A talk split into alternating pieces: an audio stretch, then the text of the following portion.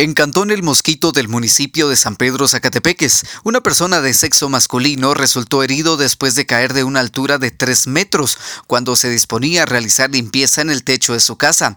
Sin embargo, accidentalmente se paró sobre una lámina quien no aguantó su peso, lo que dio lugar a que el señor identificado como Humberto Tug de 68 años de edad resultara herido presentando posible dislocación del hombro derecho y trauma de pelvis. Cuerpos de socorro lo trasladaron a Hospital Nacional de San Marcos para que recibiera atención médica.